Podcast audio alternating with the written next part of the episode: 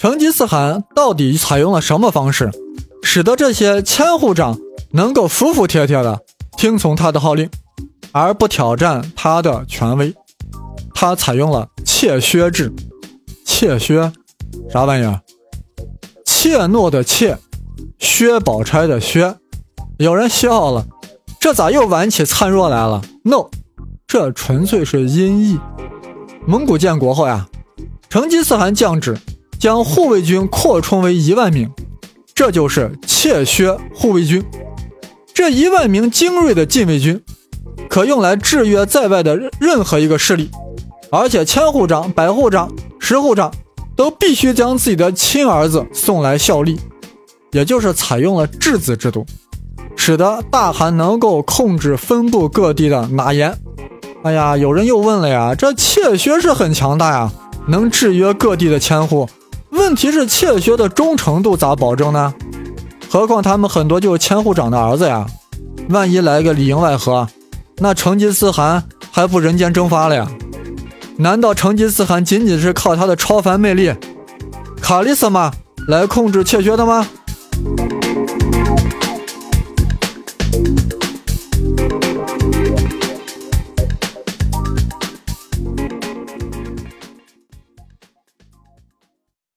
铁木真可没有这么天真，他给的这些妾薛呀，很好的上升空间。本来这妾薛平时呀，就是保卫大汗、伺候大汗的，什么端饭呀、洗脚呀。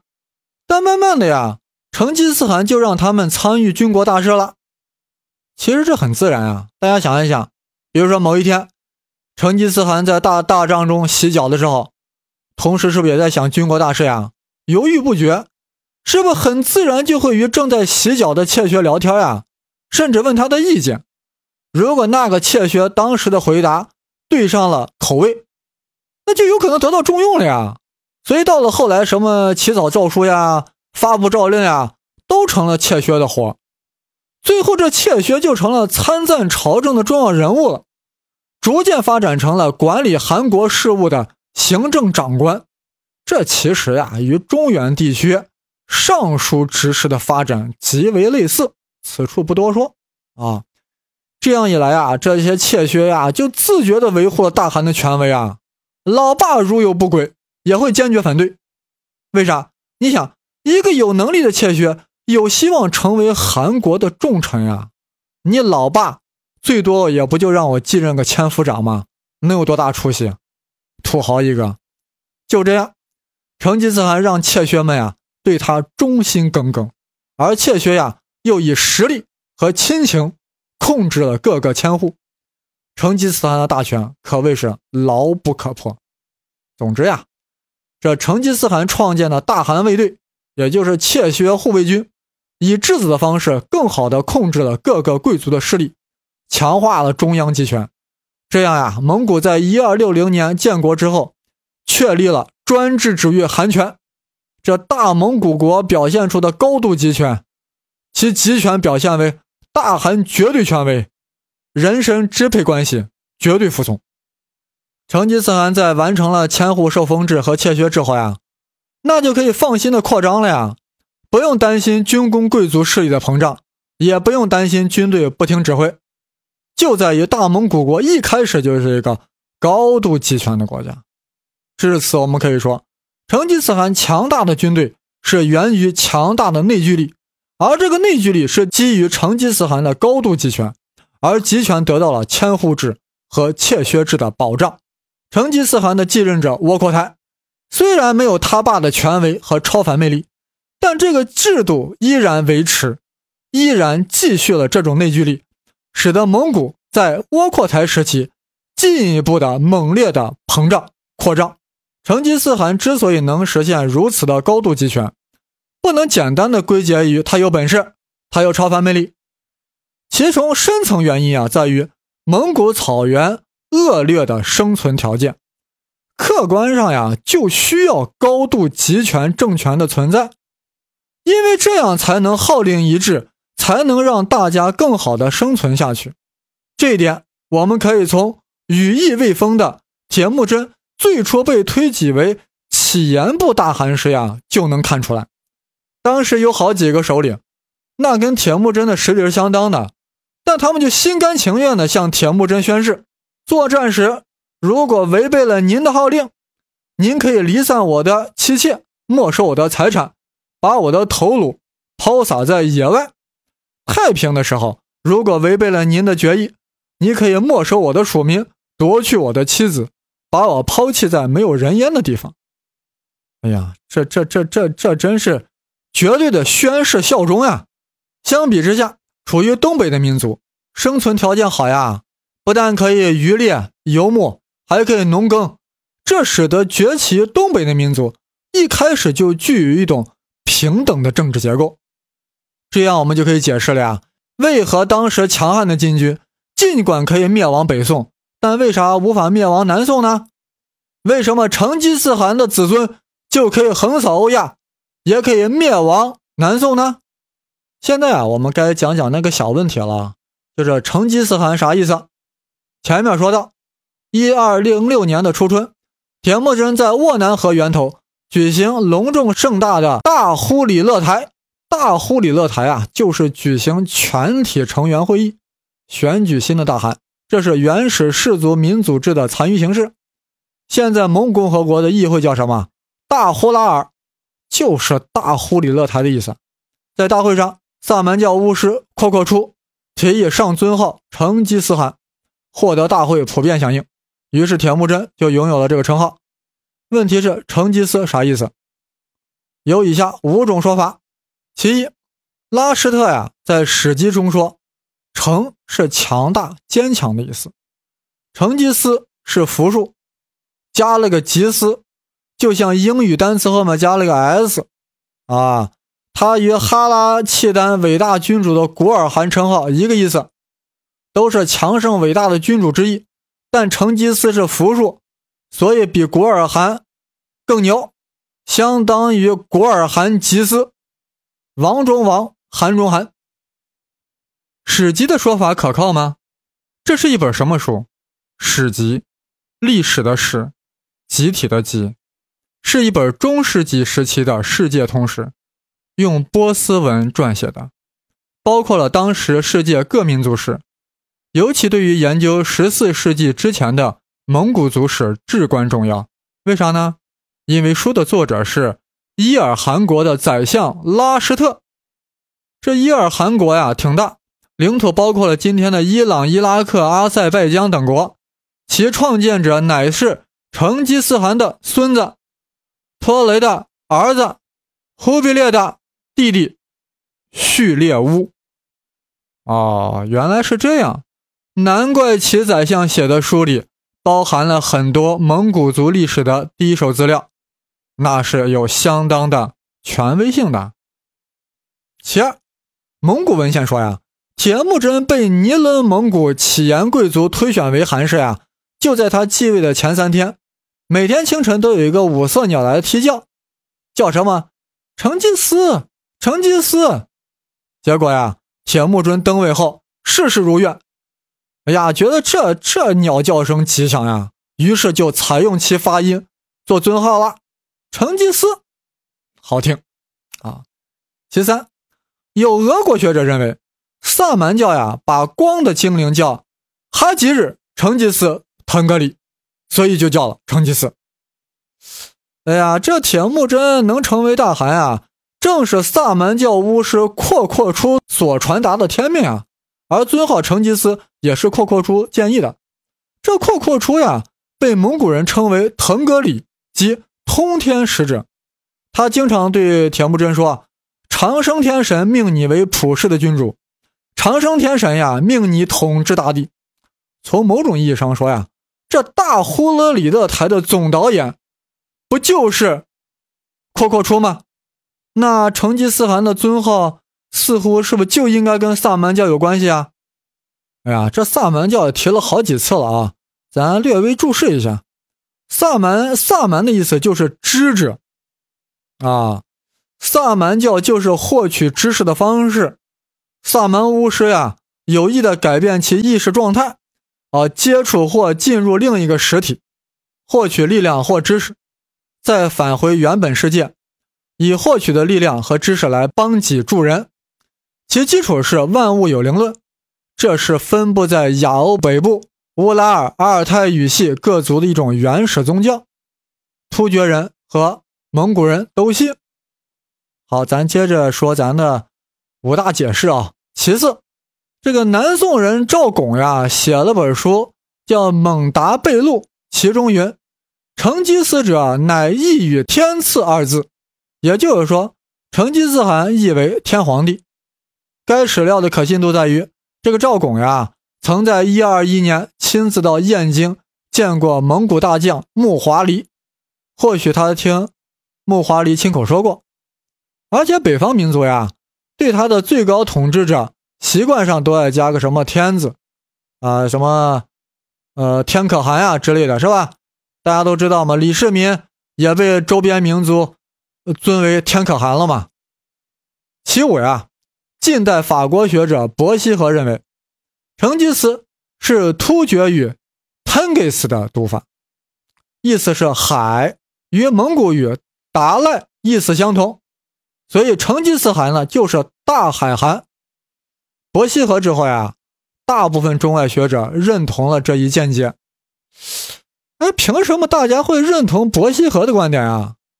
首先，人家在这方面有专长。啊这个法国人懂十三种语言，什么英德俄不在话下，还懂汉语、藏语、越南语，尤其是人家还通晓波斯语、阿拉伯语、蒙古语和突厥语，还有土耳其语、吐火罗语。你说那又咋了？因为这个成吉思汗呀，这个他的军队啊横扫欧亚，所以关于他的史料呀是散布在各个民族中，用不同语言记载的。要全面考察这些史料，不就都需要懂这些相关语言吗？而人家伯希和全懂，所以人家得出的结论啊，就具有无可比拟的优势。这伯希和别的本事没有，这考证的功夫很是了得。或许有人会说呀，那各民族的史料都翻译成中文后，我们不就也可以如此这般考证了吗？不行，这语言呀，一旦翻译了。很多精微之处难免遭到遗漏或歪曲，所以从译文中呀，你只能知道大意，绝不可以之用来做考证性研究。比如说吧，一个研究康德哲学的教授，他竟然不懂德语，那他研究的到底是康德哲学，还是康师傅哲学呢？当然了，伯希和的解释呀，为大家所接受，不仅仅是因为他多懂几门偏门外语。还因为他解释了一个问题，啥？成吉思汗的称号呀，为何没有在蒙古大汗中继承下来？有人说铁木真用了成吉思汗做汗号，谁还敢用？此言差矣。用了反而是在表示崇高敬意，不用反而奇怪。举几个例子吧。秦王嬴政统一六国，认为自己德兼三皇，功盖五帝。故创立了皇帝的称号。那那以后的朝代不都在用吗？对不对？这皇帝的名称不一直用到了满清吗？再看屋大维，结束了罗马一个世纪的内战，开创了繁荣辉煌的罗马帝国。元老院上尊号奥古斯都，之后的罗马统治者都成为奥古斯都呀。还有日本天皇，过去的国君叫大王，很土是吧？随着中国道教经典传入日本，日本国君大约在中国隋唐时期开始借用道教称天地的术语“天皇”作为其称号，一直沿用至今。还有什么哈里发、苏丹这些尊号都是如此，就在此就不一一解释了。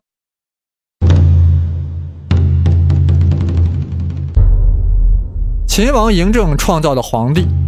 屋大维获取的奥古斯都，日本大王借用的天皇，伊凡雷帝借用的沙皇，穆罕默德的继任者所用的哈里发，都作为最高统治者的尊号，一代一代延续了下来。为何独独成吉思汗，仅仅铁木真一人呢？难道后世蒙古大汗不敢用成吉思吗？那他们称为什么汗呢？其实呀，后世蒙古大汗在继续用成吉思汗这个尊号，只不过发音不同罢了。蒙古秘史中记载，成吉思汗的继承人窝阔台的称号就是达赖汗，也就是大海汗。他的继任者贵由给教皇因诺森四世的书信中也自称大海汗。事实上呀，自成吉思汗以下，蒙古大汗就常常有大海汗的尊号，只不过用的是蒙古语达赖，而没有用突厥语吞给斯罢了。马上会有人追问啊，为何铁木真的尊号要用突厥语的成吉思，而到了窝阔台时就开始用蒙古语的达赖了呢？我是这样分析的，大家看看有没有道理啊？这蒙古部呀，原先长期居住在额尔古大河畔的崇山峻岭的丛林地带，后来开始西迁，进入了漠南漠北，与原来居住在蒙古草原上的突厥部落相接触。由此可知呀，从这蒙古草原啊，本来是以突厥语为主的，因此呀，突厥语发音的成吉思呀，会有更好的传播效果和影响力。事实上，当时的乃蛮部、望古部就是突厥部落，蔑尔契部是蒙古化的突厥部，克烈部是突厥化的蒙古部。由此可见呀，突厥语在当时蒙古高原上的影响力是很大的。召开大忽里勒台时呀。成吉思汗只是征服了他们，令他们归顺了，但语言和文化上还没有融合，所以用突厥语可以更好的传达他大海一般的魅力。看来这铁木真啊是很懂传播学的。但是到了窝阔台时期，整个漠南漠北早已经蒙古化了，那就没有必要用突厥语的发音了吗？于是就开始用达赖了嘛？所以啊，我也很认同伯希和的解释。虽然也不一定正确，啊，有人说你搞笑呢吗？我是认真的。比如说以后发现了成吉思汗日记，或许以上五种解释全都推翻了，都是些学说啊，不能全信，也不能全不信。说到这里啊，估计有些人忍不住了。你胡先生左一个达赖，右一个达赖，我咋就听着这么耳熟呢？像是个喇嘛的称号呀，不错。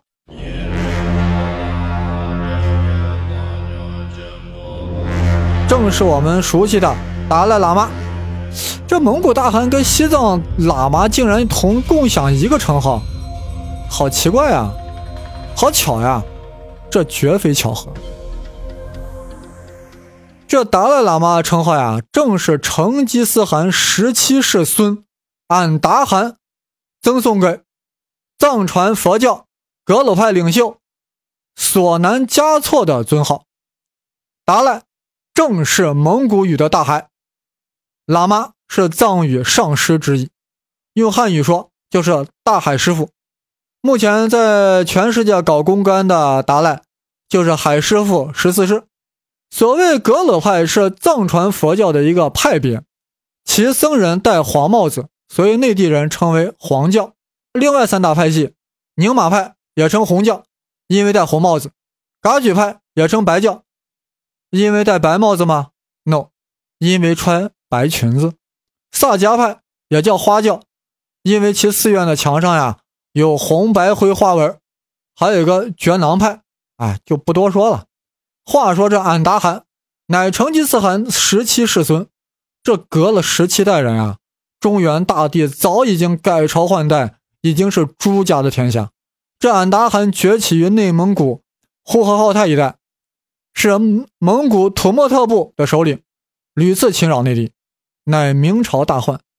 明世宗嘉靖三十八年，俺答汗学他祖爷爷，率众放羊进入青海，明廷无可奈何，还封他为顺义王，怀柔怀柔嘛。但真正把俺答汗怀柔的啊，是佛教。却说俺答汗带着一帮子蒙古人，放着羊跑到青海高原来了，受到了黄教影响，进而成为了狂热信徒。当时黄将领袖是索南嘉措，俺答汗力要其前往青海。一五七八年，两人在青海见面，相谈甚是融洽。俺答汗相见恨晚，于是俺答汗赠给索南嘉措一个尊号，很长，大家注意听啊：圣时一切瓦齐尔达拉达赖喇嘛。啊，我再我再念一遍啊：圣十一切瓦齐尔达拉达赖喇嘛的尊号。圣十一切就是遍知一切的意思。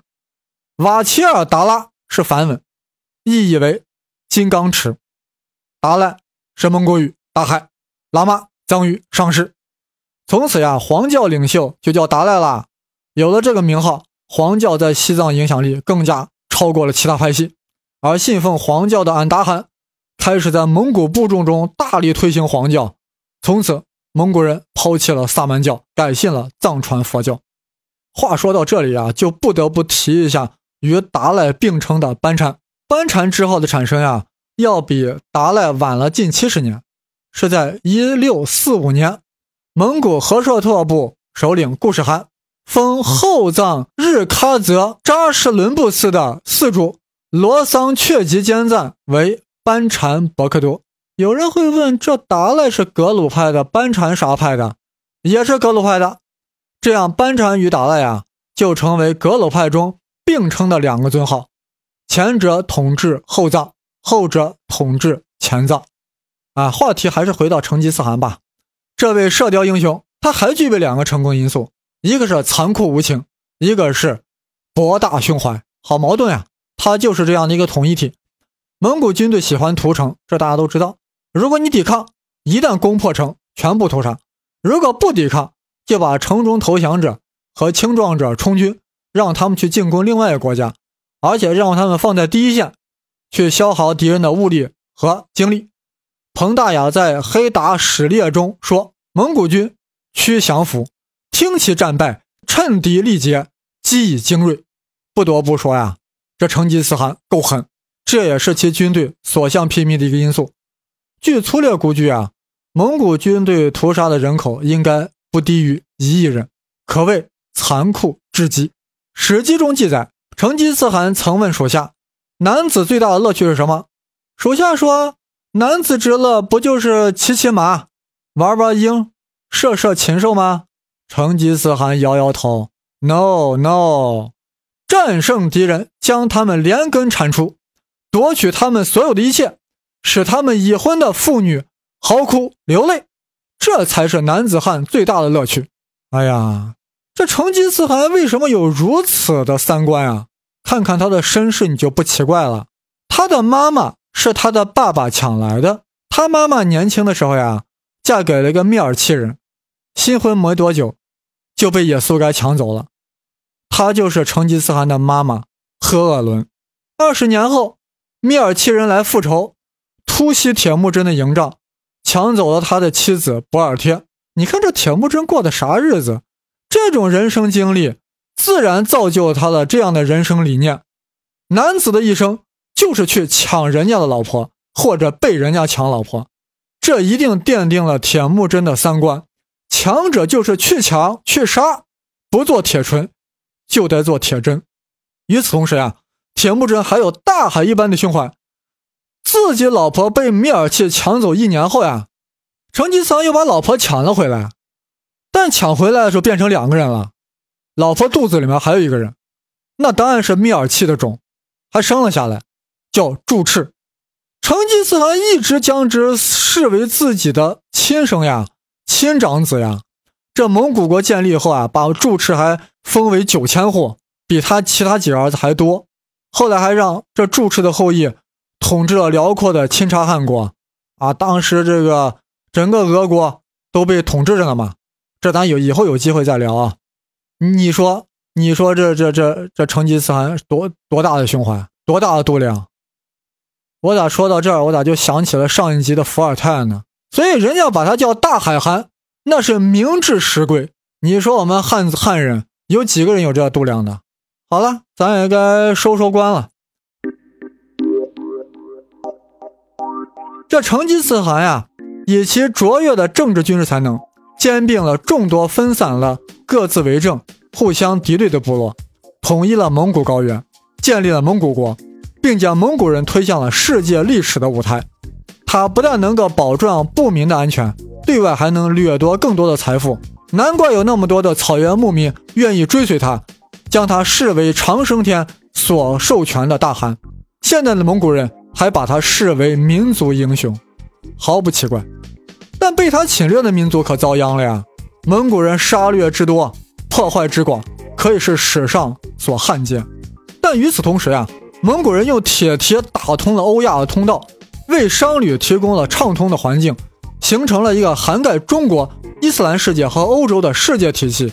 尤其利用中国的几大发明和思想理念传至欧洲，促使欧洲早日走出了黑暗的中世纪。